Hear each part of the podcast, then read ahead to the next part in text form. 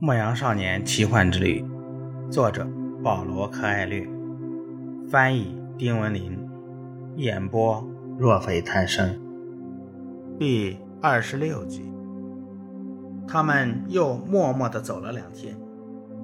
炼金术士现在更加小心谨慎了，因为他们已经接近了战斗最惨烈的地区，而圣地亚哥则一直努力，试图倾听自己的心声。这是一颗很难对付的心。过去他习惯于不断的上路，现在又千方百计要回归。有时候他的心长时间的倾诉离愁别绪，有时候又为沙漠的日出激动不已，让男孩暗暗落泪。当说起财宝时，心跳会加快；当望着沙漠。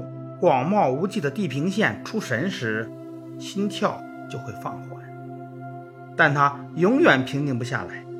即便男孩不和炼金术士讲话，心照样不会平静。为什么我们必须倾听心声？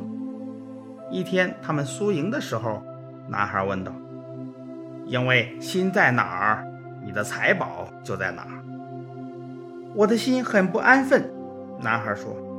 他会梦想，容易激动，还狂热地爱上了一个沙漠女人。当我思念他的时候，心就向我提很多要求，搞得我整夜整夜不能入睡。这很好，说明你的心很活跃。你要继续倾听你的心声，看他说些什么。在接下来的三天，他们两人在路上遇到了几名士兵。还看到地平线上士兵的身影，男孩的心开始讲述恐惧的事情。他倾吐从世界之魂那里听来的故事：有人前去寻找财宝，却从来没有找到。有时候心吓唬男孩，使他认为有可能找不到财宝，或者有可能死在沙漠里。也有的时候，心对男孩说：“他已经很满意了。”已经找到了爱情和诸多金币。我的心非常叛逆。当两人停下来让马匹歇歇脚的时候，男孩对炼金术士说：“他不愿让我继续前行。”这很好，炼金术士回答：“这证明你的心很活跃。为一个梦想而失去已经到手的一切，有点担心也情有可原。那么，我为什么要倾听自己的心声呢？”因为你永远不能让他沉默，即使你佯装不听他的话，他还是会在你的胸膛里反复倾诉他对生活和世界的看法。即使他违背我的意志，违背意志是你不希望受到打击。如果你对自己的心非常了解，他就永远打击不到，因为你将了解他的梦想和愿望。并知道怎样应对，谁也不能逃避自己的心，所以最好倾听心在说什么。只有这样，你才永远不会遭受意外的打击。他们在沙漠中赶路的时候，圣地亚哥继续倾听自己的心声。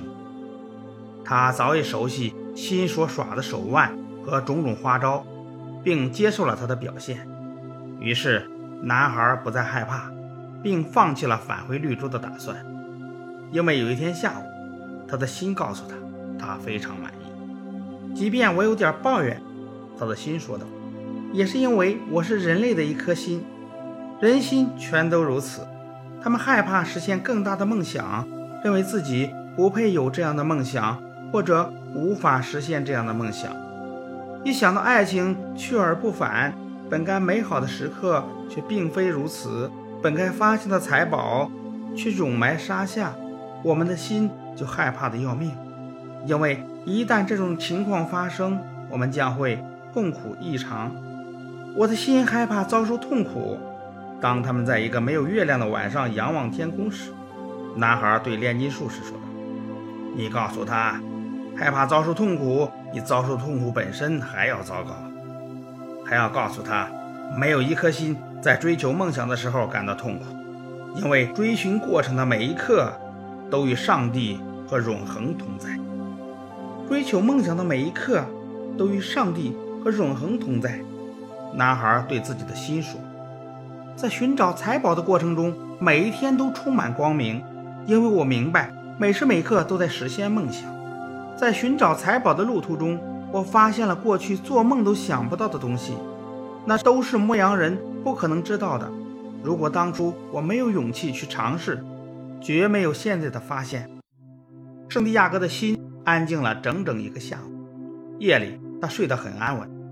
醒来时，他的心开始对他倾诉有关世界之魂的事情，说所有幸福的人都是心中存有上帝的人。正如炼金术士所讲，幸福可以在沙漠里的一粒普通沙子上找到，因为一粒沙子也需要创造。宇宙要耗费一万年时间才能创造一粒沙子。世上每个人都有一份等待他去挖掘的宝藏，他的心说道。而我们心往往很少提及那些财宝，因为人们已不再想要找到它们。我们只对孩子谈及财宝，然后让生命将每个人纳入他天命的轨道。然而，遗憾的是，很少有人沿着预定的道路，也就是通往天命之路、通往幸福之路前进。人们把世界看作一个威胁，正因如此，世界才变成了一个威胁。于是。我们心发出的声音越来越微弱，但我们绝不会住口。我们退让，不再让人们听到我们的话语，因为我们不愿让人们由于不服从心声而遭受痛苦。为什么心不告诉人们他们应该追寻自己的梦想呢？男孩问炼金术士。因为这样一来，心将会忍受更大的痛苦，而他不喜欢忍受痛苦。从那一天开始，男孩理解了自己的心。他请求心永远不要离开他。他还请求，在他远离了自己的梦想时，心要在胸膛里加快跳动，发出报警信号。男孩发誓，一旦他听到这个信号，就立刻遵从行事。那天夜里，他同炼金术士谈到了这一切。炼金术士明白，男孩的心已经返回了世界之后。目前我该怎么做？男孩问。继续朝金字塔前进，炼金术士说道。而且要继续留意所有预兆。你的心已经能够为你指出藏宝之地了。这就是我需要知道的吗？不，炼金术士回答。你需要知道的事情是，在实现一个梦想之前，世界之魂。永远都会对寻梦者途中所学到的一切进行检验。这种做法并无恶意，仅仅是为了不让我们远离梦想，并让我们获得寻梦过程中学到的经验教训。